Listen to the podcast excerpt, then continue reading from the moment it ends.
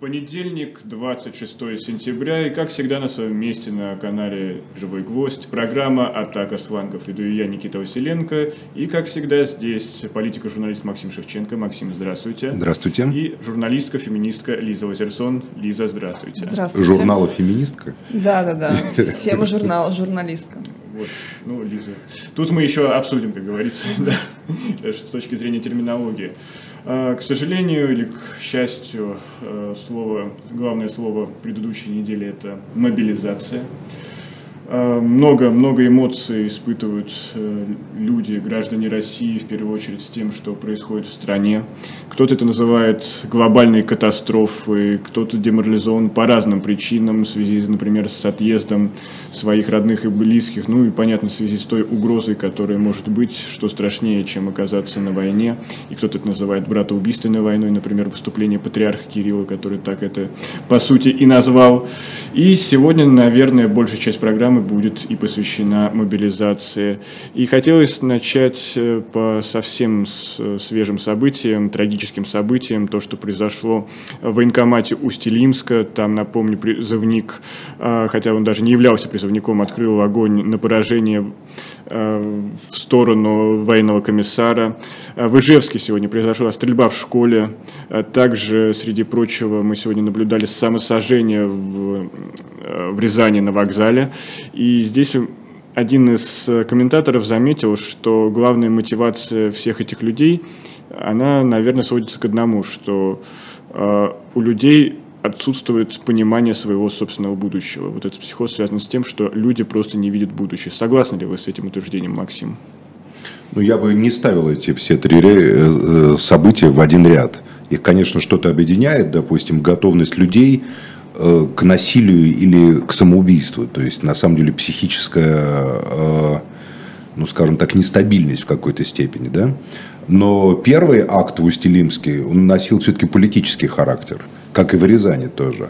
А расстрел в школе чудовищный шутинг этот, это э, какой-то больной ублюдок и убийца.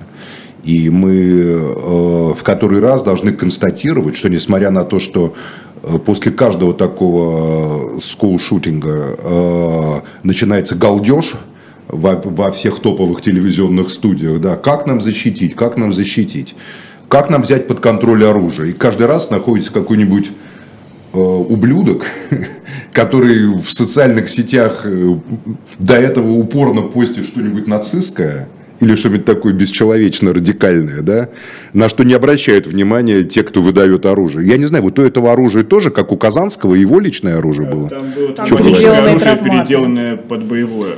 Травматическое оружие переделано под боевое. Легально полученным образом. Человек, э, как я понимаю, у него какая-то была одежда с какой-то нацистской символикой. То да, есть, у него да, прям тоже, была да, свастика. Так, да, свастика да, да. какая-то. То есть вот живет человек, со свастикой в Ижевске, городе полном спецслужб. Что потому что, ходить? Потому что в Ижевске военные заводы оружейные, то есть подразумевается военные институты в Ижевске. Подразумевается, что в этом вот Ижевске самом должны спецслужбы просто как бы вот контролировать, брать под контроль всех таких вот психически неравновешенных людей, да, и, вот, и вот это происходит. Конечно, то, что это происходит параллельно с Устилимским, допустим, э, актом, террористическим, да, ужасным совершенно, или там еще с каким-то, э, это может быть случайное совпадение, а может быть и не случайное совпадение, а это следствие как бы общей такой тенденции. Осень, психопатия, э, шизоидность, легкий доступ к оружию, культ насилия, э, полная видео под бравурную музыку трупов и убийства, которым полны телеграм-каналы с обеих сторон, российские и украинские патриотические. Это же надо, до чего мы дожили. Вот показывают, как в людей попадают снаряды, танки там взрываются, на части люди разрываются, и сопровождает это пропаганда. Им кажется, что они это выдумали, такой вот хороший, такой как момент. Какой-нибудь веселой, хорошей музыкой, или каким-нибудь таким роком хорошим, какой-нибудь Кипелов поет, или что-нибудь еще такое.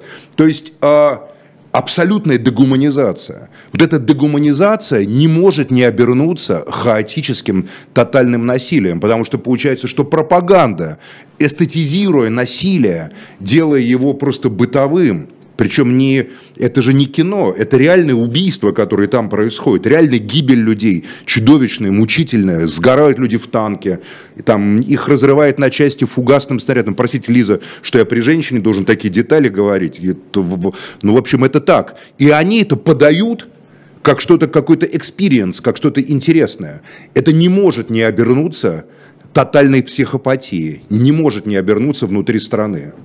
Я хочу сначала про эту отдельную историю про в школе утвер... сказать, потому что я просто не знаю это детали, разные, я да, это, я согласна, ты тоже что не это... согласна с этим утверждением, что это все. Конечно, я считаю, что это разные вещи, но их сейчас очень удачно пытаются совместить, угу. чтобы через запятую у нас были этот вот молодой человек Руслан, не помню его фамилию, а, молодой совершенно парень, который, как он говорит, очень сильно возмутился тем, что его друга никогда не воевавшего, никогда это, не служившего в армии. Вполне адекватно там вот говорит. Вполне адекватно, Максим, вот мы можем да. это говорить, что он адекватный, но да, ну, почему-то один. Нет, мы не можем это Некоторые говорить, его начали прям сравнивать с героем, главным персонажем фильма «Брат», Нет, выглядит, Народный мститель. Выглядит, естественно, Да, я, я знаю даже почему, потому что у него тоже было такое самодельное оружие, буквально, знаешь, вот с такой вот с ручкой, mm-hmm. такой старинной, как, знаешь, да, вот старые да. шпингалеты, абсолютно такой самодельный обрез, буквально как у Данила Багров, который там нарезал mm-hmm. эти патроны. И, наверное, я соглашусь, что это совершенно разные вещи, но вот про нациста, что интересно, про этого вот молодого mm-hmm. человека, который состоял на учете в психодиспансере, и в защиту как бы версии Максима хочу сказать, что у него на этих магазинах было написано ненависть, ненависть, ненависть к вопросу, про то, что транслируется, как вот эта вот военизация, военное мышление попадает в обычного нестабильного, с нестабильной психикой человека. Так вот, э, говоря о борьбе с нацистами в Украине постоянной, да, то, что, э, про то, что там бьют неонацистов, вот эта вот фраза неонацистов, когда у нас, извините, вот они ходят по улицам и наших беззащитных детей убивают, извините, я говорю банальность, но это абсолютная правда. Еще я видела, прям накануне было э, видео из клуба, где готовили готовились к мобилизации, такие ультраправые, так называемые, естественно, они зиговали, естественно, они пели песню э, «Скажи России, что я люблю ее», приветствие от сердца к солнцу бросали. Расстреливать детей. Это, это разные вещи. Нет, Иди я там про... под какую-нибудь Маринку и там стреляй себе по танкам. Конечно, я говорю тебя как только, бы зудит, понимаете? Я, я говорю только о том, что э, бороться с нацизмом нужно начинать со своей страны, потому что это безопасность наших же граждан. Ну, в общем, для меня это только вот э, про эту историю. А что касается э, других нескольких эпизодов, я еще напомню, что был случай женщины, которая, как говорят, убила своего ребенка, но нет, она убила ребенка и пыталась себя убить, то есть это был такой перенесенный суицид, потому что у нее мужа мобилизировали, она не знала, там, как, видимо, одна справляться с ребенком, тоже нашел у человека психоз. История с самосожжением и еще новость э, у нас про э, одного из художников, который 6 марта сжег чучело в военной форме, такую масленицу так провели, да, что марта, и его осудили сегодня на 3 года и 8 месяцев, для меня это все как бы звенья одной цепи, потому что, ну вы знаете, в э, условиях вот тотального вообще отсутствия какой-то политики в тоталитарном обществе единственный способ как-то достучаться, как-то высказать свой протест, это вот такие радикальные э, акционистские меры. Конечно, а я самосожжение это крайне... вспомню еще одну да. вещь. Угу. Вот убили Дашу Дугину, да? Ну, нравится она, вам ее идеи, не, на, не нравится. Неделю все об этом кричала и вопила, правда? А помните, была такая, да. было такое убийство? Сейчас вообще, да. А Олег вот Кашин. сейчас мы говорим, а помните, было такое убийство? Да. Никто не говорит ничего, правда? Да. Никаких следственных мероприятий мы не видим. Как будто вот убили молодую женщину, а, там, дочь известного, пусть противоречивого, но масштабного просто мыслителя современного. И ничего, как говорится, дальше едем, понимаете? Насилие становится настолько просто в повестку, э, э, в строку, что, э, конечно же, оно просто как вот мы так можем дожить. И помните этот фильм американский, как вот есть день, когда на улице вырываются банды, на улице города mm-hmm. там, и в этот день разбой, убийство, беспредел, там, вот именно вот в этот день. День, когда можно все, mm-hmm. да, когда насилие там, и жестокость торжествуют. С этим э, нацистом, так называемым, который, значит, э, пошел в школу убивать детей, вообще у меня масса вопросов с такими случаями. Я ну, доводилось мне в жизни там чуть-чуть читать про психологию, что-то еще. Я точно знаю, что людьми с неустойчивой психикой можно очень легко манипулировать. Можно создать у них в голове иллюзию, допустим, общения там с высшим разумом. Тебе по телефону там вот, мы знаем из описания даже жизни маньяков, там звонит сатана, например. Может, ему кто-то позвонил в какой-то момент, такие заготовки, понимаете, психологические, сказал, я даю тебе приказ, пойди там останови их, пойди там их накажи, например. Уж больно странно это все совпало в один ряд на самом деле, понимаете, вот то, что мы сейчас видим. Ну, просто если бы это Поэтому я совершенно не эпизода, исключаю, а что их какие-то злые силы, что какие-то злые силы могли как бы его подтолкнуть, манипулировать, что вообще Про злые такие вот силы люди... уже, разумеется, пишут наши правые телеграм, ну, патриотические, так сказать, телеграм-каналы, которые говорят, что это вот украинцы, они пси- психологическую атаку. Ну да, я не знаю, а что в Ижевске там у них полно... Ну ладно, они в центре Москвы убили Дашу Дугину, как говорится, Ну, там а, область, а- область а потом спокойненько на мини-купере пересекли, как нам рассказывают, границу с Эстонией, то, то есть особо охраняемую, украинских с НАТО номерах. границу, да, значит, там меняли номера, там жили и так далее спокойно. А теперь, получается, еще и в Ижевске, в городе полузакрытом, понимаете, тоже, как говорится, у нас, значит, бандеровское подполье. Так я не знаю, может тогда где их нету по этой логике, понимаете? А, Хотел про другую логику спросить. Вот когда в Кремле это все докладывают, что там начались волнения, здесь стреляют, здесь еще что-то происходит на фоне мобилизации. А дальнейшие действия они принимают в смысле, что война все спишет или как это А происходит? я думаю, что они докладывают не так, как вы Я сказали. тоже так думаю. Я думаю, что они сказали, что пятая колонна, навальнисты и бандеровцы, Владимир Владимирович, устроили провокации, диверсию, Диверсию. провокации там, вот в Дагестане, допустим, или еще где-то. Но, как говорится, все под контролем, ситуация под контролем. Он, он же не может вдаваться в детали. У него там как бы много, повестка огромная. Там на доклад, условно говоря, две минуты, понимаете, по такой теме. И сознательно так упрощают. Да, все под контролем, выявили зачинщиков, узнали, откуда деньги из-за границы там переводятся, какие схроны где, понимаете. Ну и знаете, еще с ваххабитским подпольем старым тоже там связано все. Ага, ну хорошо, ладно, работайте. Я думаю, вот такой диалог просто происходит. Лиза, ты тут тоже солидарна. Тоже Да. Сегодня Нет, ну, солидарность. На самом деле система слово понятия не имеет, что у нее происходит. Мобилизация, самый ужас мобилизации не только в том, что гребут людей, которые совершенно не приспособлены к армии, и об этом масса случаев. Самый ужас мобилизации в том, что перед всей страной мы увидели голову короля. Мы увидели, что эта система, которая нам казалась, ну, у кого-то там были какие-то и иллюзии, какая-то могучая, страшная и ужасная там, да, система. Вдруг мы видели, что она просто смешная и постыдная. Мы увидели, что верховный главнокомандующий говорит одно, министр обороны говорит другое, а военкомы по регионам говорят третье. И даже придумали патриота такую отмазку. Есть такой вот, за- они говорят, Да, конкретные заговор военкомов, твари военкомы, заговор. А на самом деле же все не так происходит. Мы знаем как. Никто ни к какой войне и мобилизации вообще не готовился. Армию сокращали. Только с 2008 по 2010 год, когда значит, Дмитрий Анатольевич Медведев был президентом, а Владимир Путин был премьер-министром, из армии уволили 200 тысяч человек. Офицеров. 200 тысяч офицеров. И армию, об этом говорили Квачков, об этом говорили, значит, э, там Ивашов, э, Сивков, многие другие. Ее превратили в некую такую систему бригад, которые нужны для локальных операций, ну, типа сирийской, там, для борьбы с терроризмом, но не подходит для современной большой войны с применением всех видов вооружения. А, и они не готовились ни к какой мобилизации. Я уверен просто, что в секретных сейфах, в каждом этом несчастном обшарпанном военкомате, где компьютеры десятилетней давности дают только в кабинете военкома, скорее В всего. остальных кабинетах Понимаете? машинки, скорее Да, всего. печ- ну, Опять же, я секретность. просто знаю, как, потому что я просто знаю, как там, вот особенно в регионах, понимаете, люди рассказывают. Военные, как говорится, не стесняются рассказывать об этом, ну, как бы не публично, потому что, ну, в общем, все знают. У них есть поговорка, кто в армии служил, то в цирке не смеется. Это в советской армии была поговорка, а здесь еще круче. Короче, вот там лежит пакет, номер 9, например, когда написано, в случае там, если тебе по телефону звонят и говорят, там, белая береза под моим окном принакрылась снегом, точно серебром, ты этот пакет открываешь сейф, выгоняешь там всех девчонок, ну, там, сотрудниц военкомата из кабинета, один вскрываешь и дальше действуешь в соответствии с пакетом. В этом пакете все, что там было написано, было написано в 2012 году, например, 10 лет назад. Никаких социологических опросов, естественно, за это время не было. Никто не по регионам не давал никаких отчетов о соотношении там, социальных ресурсов, там, трудовых ресурсов, мобилизационных возможностей региона. Там в этом пакете, исходя из переписи населения какой-то, которая тогда была там, в восьмом году, ну я не помню, когда там была, примерно в это время была перепись, сказано, от вашего региона призывать 2000 человек. Понимаете, в случае там, если вот вам говорят про белую березу, их уже нету в этом регионе. За это время в России каждый год вымирало минус миллион или минус 600-700 тысяч.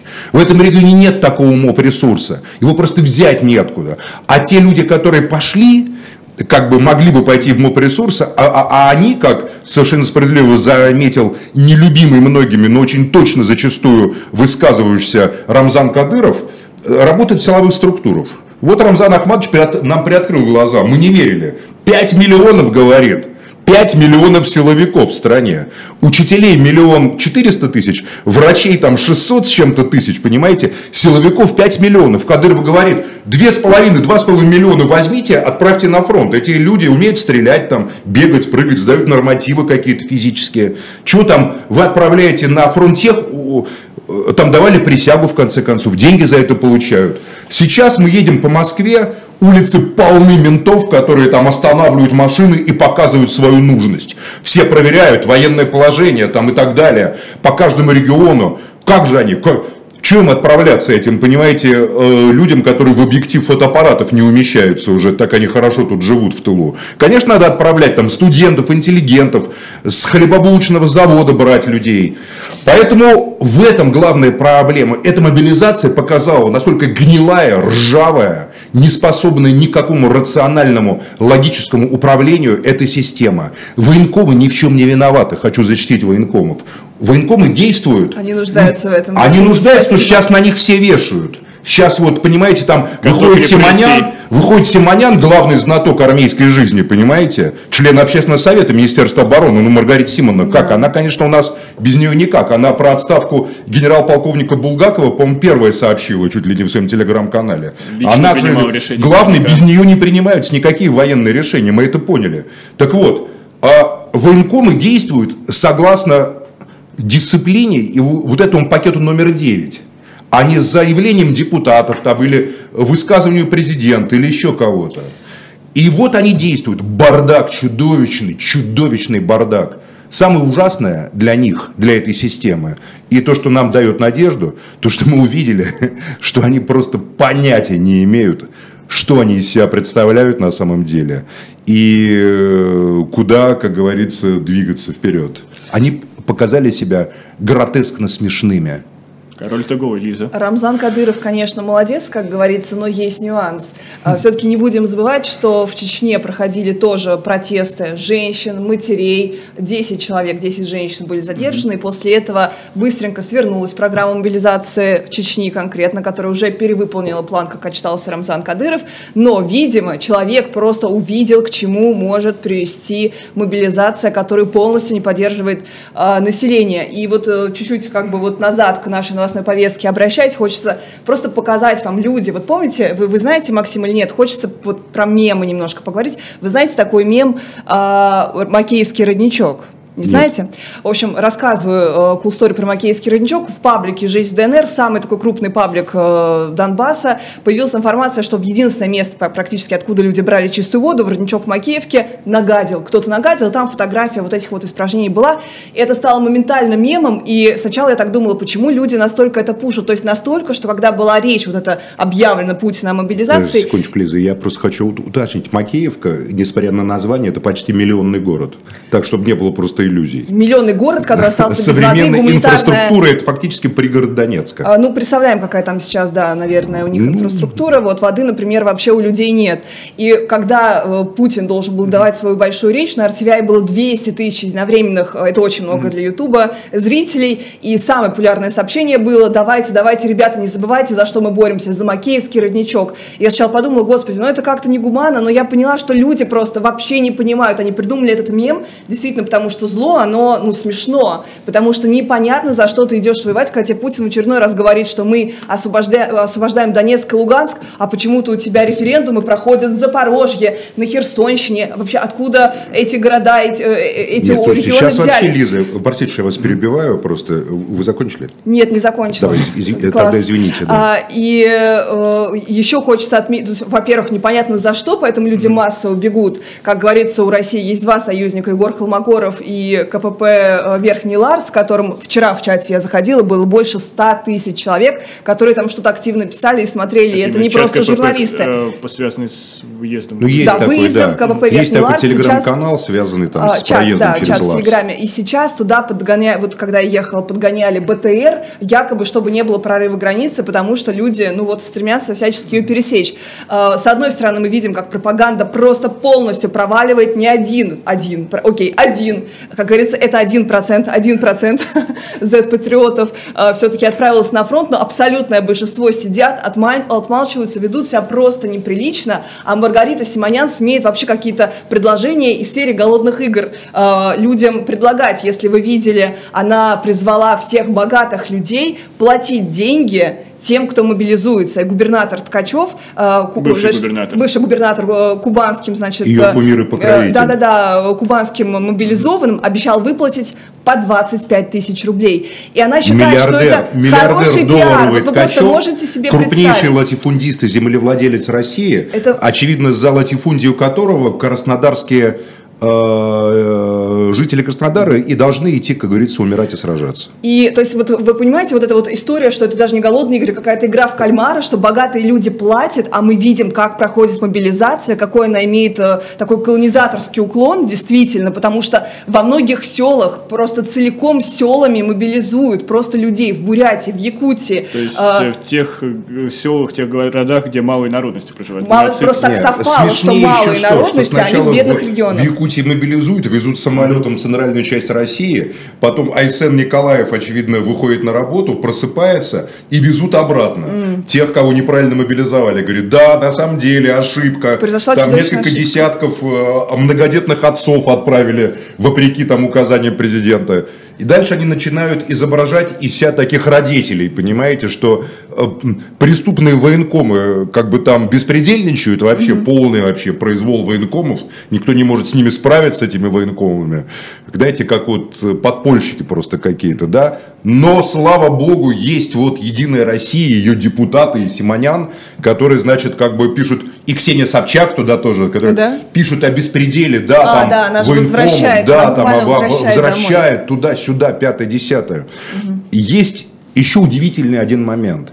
Вот на самом деле смыслы, ради чего идти на специальную военную операцию, от денацификации и демилитаризации, борьбы с НАТО, скатились до совершенно простых вещей. Вот есть такой телеграм-канал без комментариев.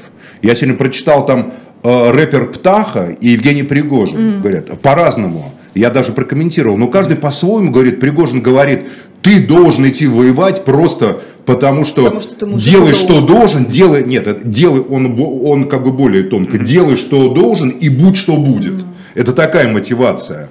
О, а у птахи, потому что ты мужик. Он говорит, я не хочу, но как Но надо. я как мужчина, но, но как мужчина я моя должен. армия. То есть просто это как бы ну, слово так пацана. вечно обдолбанный, если его знают. Я извините. не знаю, обдолбан или нет, не случайно прошла информация, что киллера Хадид Акташ, одной из э, самых крутых группировок казанских 80-х, 90-х, которые там в, в борьбе с которой погибло немало сотрудников полиции, его сейчас отправляют тоже туда, на фронты спецопераций. Уж я не знаю, правда, неправда. Лозунг был такой, ходи такташ, весь, весь город, город наш, понимаете? Угу. Это, как говорится, деваться некуда. Абсолютная криминализация ситуации. Причем еще они полагают, что они криминал контролируют. Я их уверяю, и, и нас всех, что у криминала, криминал. по крайней мере, есть внятная этика внятная этика отношений, понятийная внятная этика. Еще неизвестно, кто кого контролировать по итогу будет. Про пацанские, можно я тоже добавлю? Про, извините, у нас, что мы немножко не атакуем с флангов, а все-таки, наверное, Ну, потому что мы фланга. просто охренели. Мы охренели от того, что мы видели на прошлой неделе. Просто это невозможно было представить. Самые оппозиционные оппозиционеры не могли это представить, такого бардака. Даже Невзоров, который уж, как говорится, уж на что как бы зрит в корень бардака армейского со времен Чеченской войны. Даже он это не мог представить. Никто не мог представить, что это настолько, просто настолько неуправляемая, грохочущая, бессмысленная машина, которая, единственный смысл которой это просто продолжать свое существование. Никаких ну, других, ни национальных, ни религиозных, ни против геев уже, ни за традиционалистские ценности, ни катехон православный, ни новая Византия, ни, ни денацификация. Просто потому, что ты мужик. Просто вот, потому что мы э, мужики, мы должны идти убивать про украинцев. это тоже можно. Вот я как феминистка Давай. просто хочу сказать, кстати, про вот эту преданность моя честь. Мы тоже знаем, что это ну нацистский э, лозунг братства, что ты обязан просто потому, что тебе не сказали, надо, ты подписался. Не, не надо. Там люди были идеологически мотивированные. Там ну, люди были образованные, рядовые. читали книги, но это, понимаете. Тем не менее, это ну, такой тоже официальный Не, ну братство это... Нет, лозунг. слушайте, братство даже вот у пиратов, у казаков братство, ну там какая-то еще есть идея сверх этого, на которой это братство, там, допустим, пираты Тартуги, там воспетые, да, Джонни Деппом там и так далее. У них, по крайней мере, там бывшие рабы многие, беглые. Помните, вот Одиссей капитана Блада, да? да? Он бывший ирландец, которого, значит, туда взяли в рабство, бежал, там, стал пиратом, там, черные рабы к нему предстали, там, так, пираты. Казаки запорожские, там хотя бы против унии, против так, грек-католицизма какая-то идея. А тут какая идея? А, а, а они сами просто девальвировали полностью, обанкротили обанкротили просто все идеи, все, кроме двух ценностей, сила и бабки. Вот это то, что у них осталось. Да, Лада Калина. Вот про, про пацанскую вот эту вот mm-hmm. сторону, что у нас мужчины должны умирать, а где вы феминистки, а идите. Мне это, кстати, когда я напал, ну не то, что напал, mm-hmm. начала предъявлять немножко Холмогорова. Мужик умирает, а вы бабы рожаете. Мне, ну рожайте, это, во-первых, да, рожайте. мне сказали, почему ты, а Лазерсон будет воевать в израильской армии, сказали, как бы вообще даже не видя вот это вот, они же mm-hmm. традиционалисты, не я, как бы предъявляя там женщине, почему ты не воюешь. Но на самом деле женщин тоже призывают, мы тоже это видели, и медиков э, в большом достаточно количестве, там, таких, такие истории тоже есть. Но вот про этот вот культ какой-то маскулинности, мачизма. Ребята, вас обманывают. А, принято смеяться над словом еще, э, вернее, над, над, над теми мужчинами молодыми, которых можно обозначить словом соевые. Соевые такие вот какие-то мягкие, которые пьют веган-латте, ходят э, в кафе. Никита, вот ты соевый, ты себе относишься к соевой? То есть ты можешь, ну, да? Веган-латте, по крайней мере, точно. Веган-латте. Нет, давайте, смотрите, Лиза, городская... если мы перейдем на как бы историю русской культуры, литературы, которую так ненавидит наша власть, у нас есть образ замечательный образ, стоящий в центре русской литературы 20 века, Борис Живаго.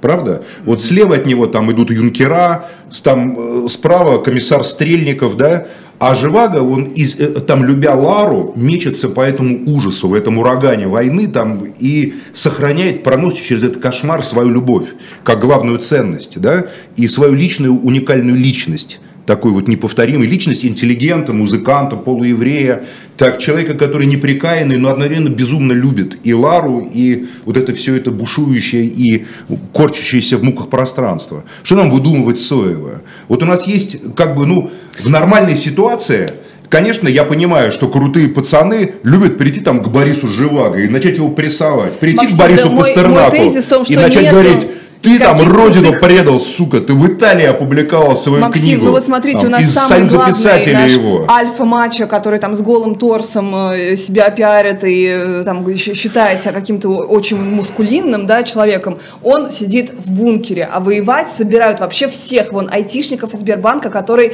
точно там никогда не дрался, потому что, ребята, ну это какой-то прошлый вот, век, вот это вот мужественное... Я думаю, что это э, постановка была, что его как бы призвали, это... чтобы потом Максим, публично я, отмазать. Максим, я вам честно скажу, что помимо него из э, Сбербанка были призваны еще айтишники, про которых не было такого да? большого хайпа. Да, я это вот, вот настолько в это не поверил, это что я подумал, что Однокурсники, может... просто мужа моей лучшей а подруги. почему айтишников вот задают вопросы, даже есть какой-то рацион... Люди пытаются рационализировать это безумие.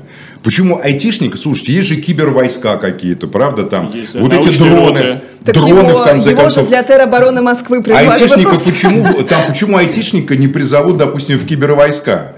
Почему надо айтишника призывать в виде там стрелка, танкиста, артиллериста и так и далее? И теробороны Москвы. А что такое тероборона вот, Москвы? у нас что, боевые действия у нас в нет Москве? Терро... А у нас нет теробороны не... Москвы. Это Значит, кто-то, будет... кто-то проговорился из военкомов, да, вот объяснил а, так. В, в, в общем, мой тезис в том, что, ребята, это хорошо, в, в общем, стираются границы, если вы э, не хотите воевать, если вы пацифист, если вы... То есть не, не надо как бы стыдиться того, что вам сейчас будут предъявлять, что вы недостаточно мужик, что ты не мужик, не воевал, что, а что же нам делать, если нас нападут? На нас никто не нападает Просто, э, ребята, вот хочется, не знаю, еще свое время использовать, чтобы сказать, не ходите в военкомат в любом случае, просто не подайте в военкомат. Сейчас на момент 26 сентября Нет, давайте, Лиза, ничего чтобы, не грозит вам. Чтобы вас никто не обвинил ни в чем, мы скажем так, есть просто юридическая позиция, которую все юристы сейчас транслируют, да, что если вам повестку лично не вручили, то вам ее как бы не вручили. Да, даже если жена Повестку не могут заочно да, вручить, не могут, она не может прийти через госуслуги. Под дверь А- там. Она не может под дверь положить. Только личная ваша роспись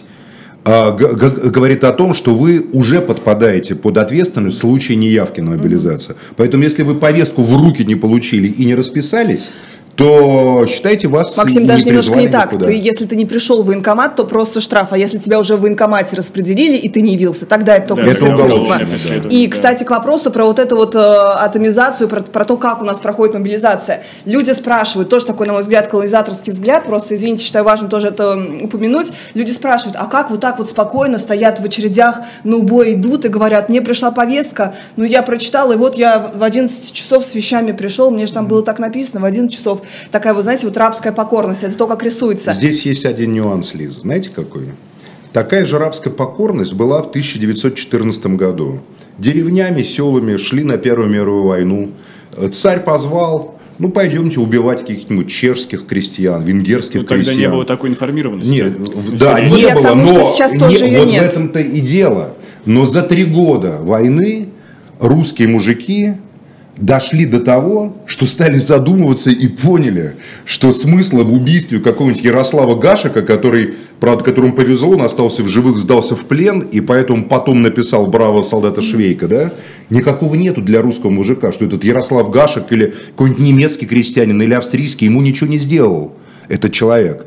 А на самом деле происходит вот это вот я просто не верил, что они пойдут в мобилизацию. Мне там говорят, Максим Иванович, вы говорили, что мобилизации не будет. Нет, я просто не верил в то, что она будет. Потому что а они не рискнут дать оружие в руки народу, потому что народ настроен оппозиционно.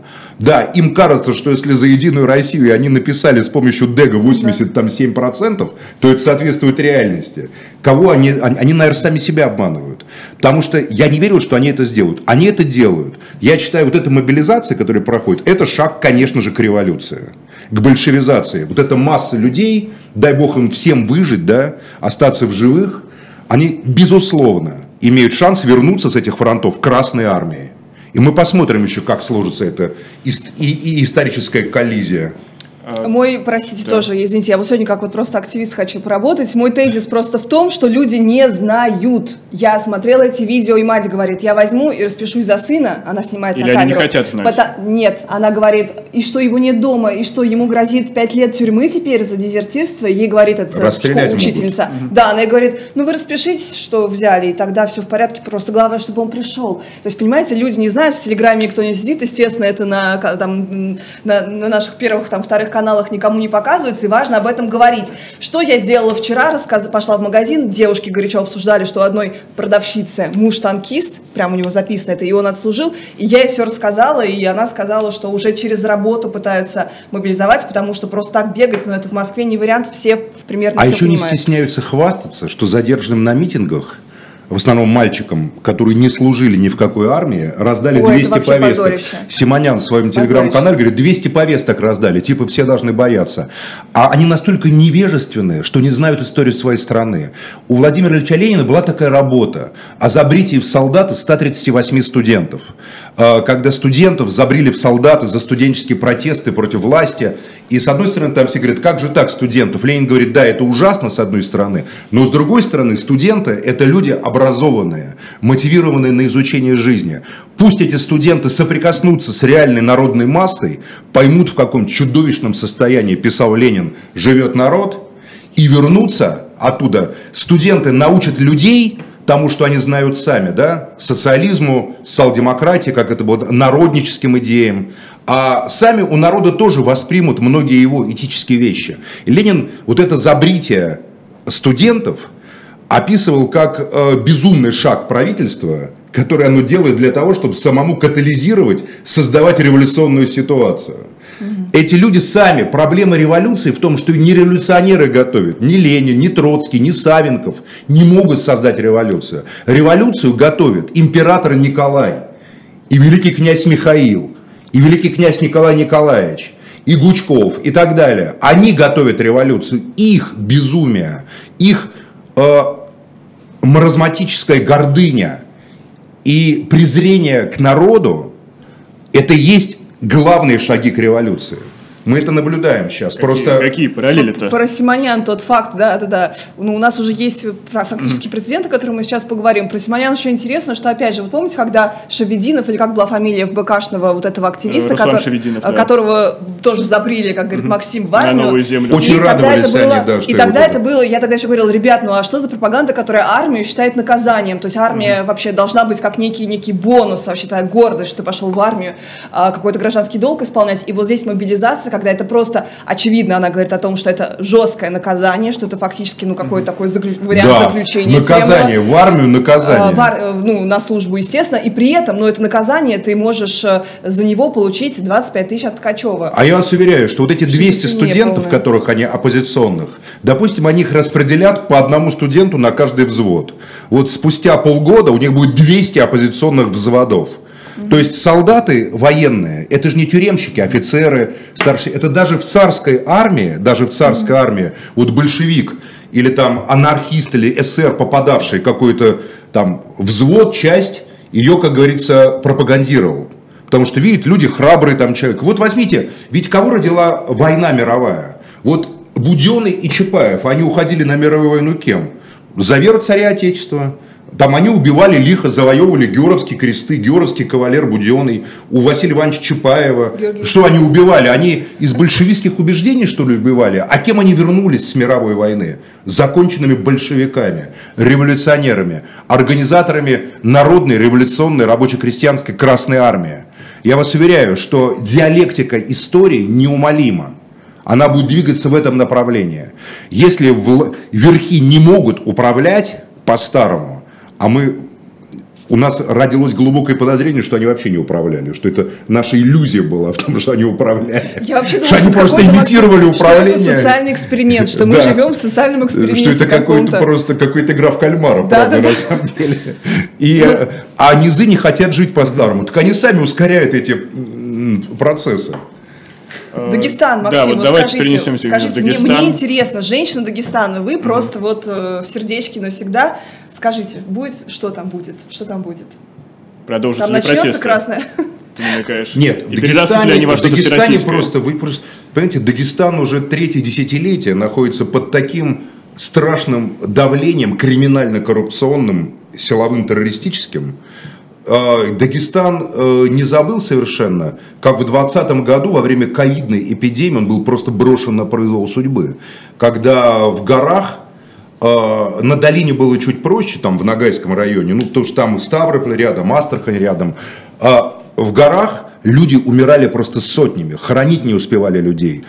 Пачка парацетамола стоила, доходила цена до 10-15 тысяч рублей.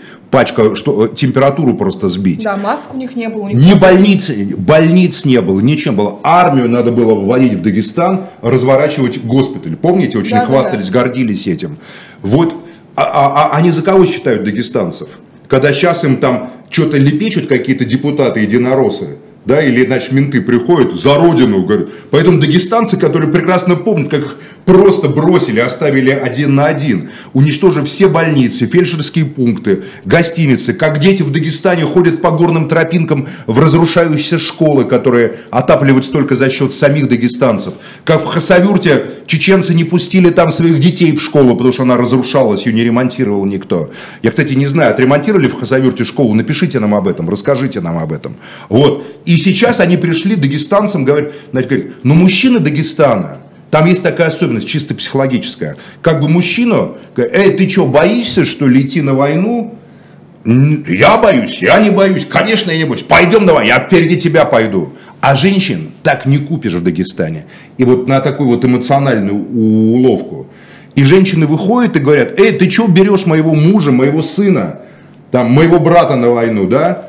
И, и дальше э, начинается следующий очень интересный момент. Если в Москве можно вот вязать, избивать женщин, руки Вот. им вязать, э, то в Дагестане мужчина, который прикоснется к чужой женщине, он может нарваться на очень серьезные Ну, последствия. видели, были. как жестко Не только для себя. Как очень жестко И уже прикасались. портреты всех этих силовиков, их имена, Дианонят, их, да, их, да, да. их адреса известны всему Дагестану, поверьте. Это те, кто посмел тронуть чужих дочерей, чужих сестер, чужих жен. Некоторые из них были в платках, в хиджабе, там это национальная культура такая. Женщины в Дагестане там воспеты Расулом Гавзатовым и играли огромную роль всегда в жизни Дагестана. И известно Даргинки, которые э, не хотели, даргинцы вообще не хотели подчиняться имаму Шамилю. И был такой момент, когда один из э, даргинских аулов, женщины защищали просто. В Акуши, в Ахульго женщины дрались наравне с мужчинами. Воспоминания русских офицеров про штурм Ахульго говорит, это, говорит, просто настоящие варвары. Хотя это не варвары, а это как раз и были цивилизованные люди. Женщины дрались вместе с мужчинами за каждый квадратный метр при штурме Ахульго.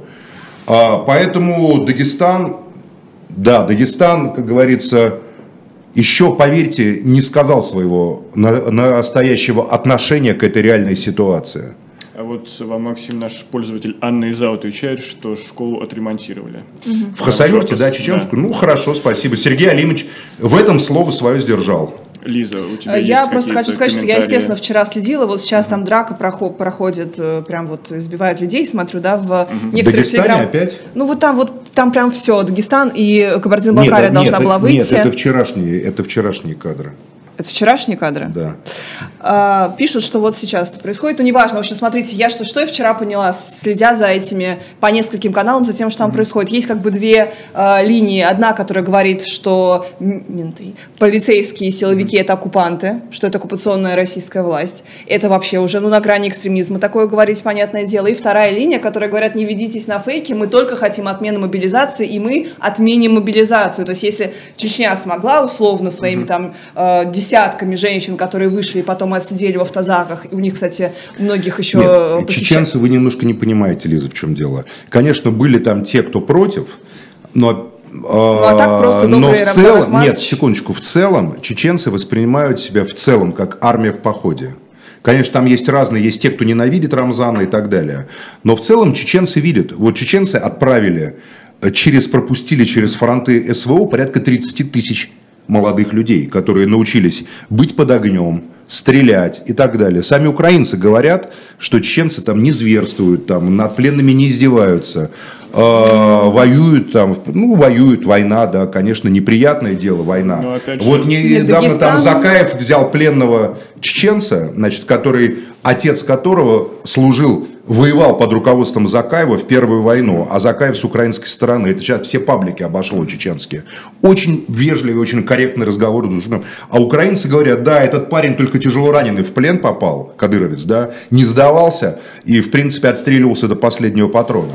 На самом деле, Чечня, вот этой ситуации, чеченский народ показал, что он готов ко всем возможным вариациям будущего. Чеченцы а, сделали вывод – из двух последних войн, из ссылок, из последних двухсот лет истории своей, когда чеченский народ объявлялся там Ермоловым, например, разбойниками, убийцами, недостойными жить. Когда происходило то, а Ермолову памятник стоит в Пятигорске, поэтому об отношении чеченцев, значит, к этому, ко всему, он приговорил к смерти, приговаривал. Худший, говорит, из них чеченцы из, из разбойников. Это говорил тот человек, памятник которому в Пятигорске поставили. А Дальше. Э, разорение села Гихи, описанное в Хаджимурате, свидетелем которого был Лев Николаевич Толстой. После чего, говорят, он вообще поменял свои взгляды на жизнь, на войну и так далее. Он говорил, люди не могут такого сделать, что сделали селом Гихи чеченским. Это описано прекрасно в Хаджимурате. Это страшные строки, которые перечитываешь и просто раз за разом ты возвращаешься к ним. Они сделали вывод. Поэтому у них под ружьем 30-40 тысяч бойцов. Плюс к ним стекаются еще со всей страны. Там нет, нет не только чеченцы, русские, татары, разные совершенно люди, понимаете, под, под, как бы в составе этих чеченских батальонов. Высочайшая дисциплина, великолепная физическая подготовка, великолепная военная подготовка, суперсовременная, которой нет ни в одном другом регионе Максим, России. Ну ладно, ладно, Это вызывает много вопросов, почему не, не... у такого подразделения, которых, я так понимаю, входит со структуры Росгвардии, такая, такое спонсирование, подготовка, когда вся Нет, не спонсирование, армия... просто ответственность. Просто не позволяют разворовывать, не унижают людей. А в Ингушетии видео, как людей призвали, и вот они сидят на кроватях без матрасов, даже на железных просто, понимаете? А в Дагестане мне пишут, люди призвали и не кормит никто, хотя те, кто их охраняет, кормятся, значит, сами едят там и так далее. армия по другим регионам. Тюрьму. Нет, просто как бы ответственный подход. Так же, как во время ковида. В Чечне были больницы, Чечне делали анализы, в Чечне КТ. Кадыров приказал бесплатно для всех жителей Ладно, окрестных это регионов была делать минутка, КТ. минутка Да. пиара Рамзана Это не пиар. Ну, Максим, это вы просто серьезно? говорится о том, что Я не те, хочу просто говорить те, о кто роли может прогнозировать, те, кто может прогнозировать, те, кто могут прогнозировать будущее и проектировать, и готовиться к этому будущему, это чеченцы, которые помнят прошлое и знают, что в этом прошлом только сила и только как бы возможность э, избегать прямого столкновения с более сильным противником, но, но быть готовым к этому столкновению позволяло тебе продолжаться в истории как народу и как совокупности людей. В этом проблема, мне кажется. Ну, в я этом просто хотела дело. сказать, что в Дагестане огромное количество было мобилизованных тоже с самого начала. У них нет, конечно, такой пиар-поддержки, у них нет такой амуниции, потому что они не фотографируются так часто. Можно я вот так вот э, иносказательно выскажусь? Тем не менее, почти каждую семью затронула мобилизация, так или иначе. Вот если у вас есть там друзья, подруги дагестанки, дагестанцы, то вы знаете, что брат, двоюродный брат уже сходили и вернулись, скорее всего. То есть это прям очень-очень-очень частая там история, поэтому у всех э, уже болит и горит. Но что интересно, вот Максим начал говорить, что такое традиционное общество в Дагестане, поэтому за каждую женщину будет какая-то там месть. Спрос обязательно будет с каждого, да, да. кто трогал А, Ну вот женщин смотрите, чужих. мы видим, мы видим Иран, мы видим Иран, и мы видим на примере Ирана, что на самом деле традиционные общества не такие уж и традиционные, потому что история с тем, как э, с девушки э, Мас Хамини, Амини, да, правильно, э, с нее, э, вернее, она неправильно как-то надела хиджаб, у нее там вылезли волосы, и ее палками побивала Ее эта никто не полиция бил палками. Это ложь абсолютно, Лиза. Максим, подожди, она была, она Это доехала... есть видео, видео, Есть, как она падает в я скажу? обморок, как она теряет сознание, Максим, падает, в, в- как Вы падает Хотите, в мы его включим сейчас? Я видела это видео. Да. Е- она в автозаке, ее, это полиция нравов, которая уже с ними были прецеденты, что они бьют палками, буквально палками загоняют в автозаке этих женщин, хиджабная полиция. И после того, как она доехала, она не могла стоять, она вот так вот держалась и упала. Очевидно, ее избили фактически до Нет, смерти. это не Просто очевидно она- совершенно. Мне это очевидно. Ее родные Максим, говорят, и- что у нее были всем- истерические припадки, а, склонность к эпилепсии, всем опухоль в активистам, голове. э, всем активистам, которые выходят э, Не, Лиза, вы тысячами- просто не, вы не знаете, в Иране, во-первых, женщины занимаются только женщины. И что, они в не этой могут исламской избить, полиции женщины могут в любом избить. Они- случае они полиция были, я считает Женщины могут избить. здоровье Но мы- арестованного. но- но есть, ви- конечно, разумеется. Да, Никто не они снимает своих Но есть видео, не- где не она теряет сознание, где она подходит, разговаривает с женщиной полицейским, Я потом теряет видео. сознание и падает сама. Ей становится плохо. Она там еле ходит. Посмотрите, вот найдите. Но она может по разным причинам еле ходить. А, хорошо, весь э, Иран э, Не загорелся. весь совершенно. благодаря- Сначала загорелись курдские регионы, курды поднялись. Она курдянка. Курды и курдские Потому что ей стало просто плохо из-за эпилепсии или потому что у них есть подозрение, Мы не знаем, избили? возможно, есть две версии. Максим. Первая версия, что ее избивали, это ваша версия. Это вторая версия, версия. вторая версия, что ей стало плохо и воспользоваться прецедентом таким. Но э, восстания начались, протесты начались среди курдов, политических организаций. Курдские политические организации в Ираке, в, в Иране, в Турции всегда были связаны с США и с Израилем. Всегда были связаны. Поверьте. Поэтому а, сначала загорелись курдские. воп- Вот я задал, когда меня про Иран спрашивают, я задаю вопрос, во-первых. В Мешхеде есть демонстрации? Мешхед это религиозный центр Ирана. В Мешхеде есть мавзолей имама Резы, одного из причистых имамов. Если Мешхед восстанет, вот так же, я э, скажу, режиму конец. Но такие и даже большие протесты были и раньше. Были во время выборов, по-моему, 2008 года, там и, и так далее. Потому что Иран вообще нельзя, нельзя сравнивать. Это были Иран, митинги. это... Максим, в Мешхеде были Ну, митинги. значит, надо И- изучить вопрос, потому что источники, э, в основном это либеральные источники, либо апологеты Ирана. То есть, как А, бы, вот как- иранская часть, бы либо было, иранская пропаганда, да. либо антииранская пропаганда. Правды я практически не, не могу добиться ни от Но кого. Хотите, как в Иране, как говорил Максим на прошлом эфире, Я хочу сыграла как новыми Иран, да. красками, я бы сказала. Просто мне кажется, молодежь, в чем проблема? Что попы достали всех. Попы, но не религия. Но не традиционное общество. Молодежь хочет либо либерального разгуляя такого, понимаете, там, Вот с это- пьянкой. э, Чтобы тебя не, не избивали за хиджаб, это разгуляй, вы не, не то, что вы, ну, в Иране, поверьте, идет очень такая буйная светская жизнь за ширмой вот этой религиозности для части. Либо значительная часть молодежи хочет радикализации исламской революции. Радикализации. И считают, что попы как раз именно сдерживают своим таким вот благочестивым, понимаете, шепотом а, то, что имам Хамини когда-то начал как исламскую революцию. На самом деле критика идет с двух сторон. С либеральной стороны достали, дайте нам жить, как мы хотим, как живут вот люди на Западе. Понимаете, как советская молодежь протестовала против партийных этих э, монстров, э, партийных руководителей. А другая часть это те, кто говорит, давайте-ка порадикальнее. Ленинские нормы жизни, хаминистские нормы жизни восстановим. Э, я просто хотела проиллюстрировать Ираном тот факт, что вот эти так называемые традиционные общества, в которых почему-то традиционализм блюдется не внутри культуры, потому что внутри культуры, если действительно эта женщина была э, традиционалисткой, как и все ее окружающие, ей бы просто не дали в э, таком непотребном виде выйти из дома, и женщины бы не начали себе отрезать волосы, выходить без платков на улице Слушайте, и а, бороться она, с полицией. Она была вообще в вполне э, потребном том, виде. Я вот видел да, ее видео. Это, это уже, да. Платок, а, платье Суть там. именно в том, что это некий вот симулятор традиционности, как и у нас его пытаются сейчас насадить, некий симулятор традиционности, когда общество на самом деле эти ценности не разделяет. И это вот не, мне кажется... Э, в Иране это 50 на 50. И поверьте. вот мне кажется, что в случае с Дагестаном, где женщины просто дают этому полицейскому, и он от них резво убегает, вот э, я почему-то хочу... Он убегает, потому что он разумный человек. Он понимает, да, что, что если он это... как бы тронет любую из них, то дальше придут их братья и просто его убьют. Вот, Максим, ну там тоже как бы... Э, это просто я вспомнила хороший пример, а в основном там были жесткие сдержания девушек, их винтили Где? очень жестко. В Дагестане? В Дагестане, конечно. Ну, те, кто, те, кто хватал, те, кто хватал чужих женщин, вот так вот, не имея на это ордера, потому что там были, конечно, террористические... Даже во время КТО, когда проводились антитеррористические операции, все равно э, сотрудники Центра специальных операций ФСБ женщин старались, чтобы они выходили, понимаете, вот оттуда. И как бы из-под огня. Не все выходили, многие гибли. Но в целом так было. Эти же дагестанцы свои. Вообще то, что в Дагестане делается, там толпа сидит просто тех на блокпоста прикомандированных, которые в Дагестан приезжают просто бабки зарабатывать. Между Северной Осетией и Кабардино-Балкарией есть знаменитый блокпост, который все время Арсен Каноков убрал. Потому что там была такая либерализация. Потом, значит, его восстановили. На этом блокпосту вас как будто вы пересекаете государственную границу, требуют вещи ставить на просвет там, и так далее. Мы как-то там ехали ночью с Михаилом Александровичем Федотовым, который, да, возглавлял СПЧ.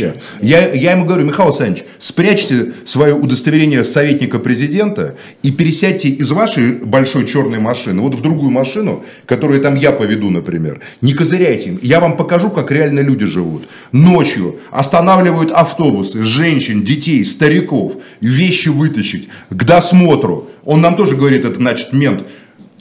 Кстати, это не место, не кабардинец, не осетин. Это прикомандирован откуда там из Калмыкии или еще откуда-то. Вещи к досмотру. Я говорю, а что, у вас объявлена антитеррористическая операция? Говорит, а что ты такой умный? Мне в ответ. Я говорю, я а Максим какой... Шевченко, нет, я господин я, Шевченко, нет, сказали? я не говорил сначала, Заметочку. ничего подобного. А рядом стоит советник президента России. Я им говорю, только молчите. Посмотрите до конца этот спектакль. Они начинают наезжать. Говорю, досмотр вещи. Я говорю, какой еще досмотр? У меня, говорю, на основании чего? Он говорит, у меня распоряжение министра внутренних дел. Говорю, так это тебе распоряжение, ты его и выполняй. Я же твоему министру не подчиняюсь, у тебя тут не зона специальной антитеррористической операции. Было бы КТО, я, пожалуйста, сказал, вот, пожалуйста, досматривай. И он дальше, знаешь, они начинают борзеть, там приходят, еще начинают запугивать. И в какой-то момент Федотов не выдерживает и показывает свое удостоверение как собаки хвостами завиляли, понимаете, мгновенно. Там один побежал куда-то в сторону, вот их и надо отправлять туда. Весь Кавказ после этого будет Путину спасибо говорить. Но их туда еще больше сейчас притащат. Сейчас еще под видом этих волнений на Кавказе, которые, уверен, инспирируются в том числе силовиками, чтобы они показали свою пользу, свою необходимость. Их еще тогда добавят, лишь бы не ехать под Маринку, на Ингулец, под Херсон, под Хаймерсы и под эти ракеты, понимаете? Вот там эти толпы. В Чечне, кстати, которые вы критикуете, нет КТО. На, с чеченской стороны переезжая Дагестан, нет никакого блокпоста. С дагестанской толпа целая. И сейчас говорят, мужчин, которые из Дагестана выезжают, с дагестанской стороны всех там проверяют, осматривают, саживают с машин. Вы Чечню пересекаете, вы не, вы не видите ни одного блокпоста внутри Чечни нету. И в Куров все время в Ингушетии тоже снял Еще, еще там чисто, мы знаем, красиво чисто в Грозном. Но знаете, это много для Кавказа, поверьте. К сожалению, время нашей программы подошло к концу. Подождите, еще можно я скажу прям последнюю Буквально фразу? Мне, хочет, мне хочется про, про женщин сказать, что протест был женский, и в Москве он был женский. И и в Якутии он был женский, и вот в Дагестане тоже, поэтому женщины молодцы, просто всеми восхищаюсь. И, и в марте 17 года очереди в Петрограде хлебной тоже был женский протест. Женщины в России – это основа свободы. Революции. И революции. Сегодня, сегодня мы Ну, а я скажу только одно, доживем до понедельника. У войны не женское лицо, а у революции женское. А сразу У меня такая прям статья даже была. Орех, вслух и эхо, ну а потом Болеслав Берут будет разбираться с Айдаром Ахмадиевым и Сергеем Бутманом на канале «Дилетанты», а вечером Орех Антон снова встретится с вами, и не только с вами, но и с Александром Бауновым. Оставайтесь на живом гвозде и «Дилетанте», и еще раз доживем до понедельника.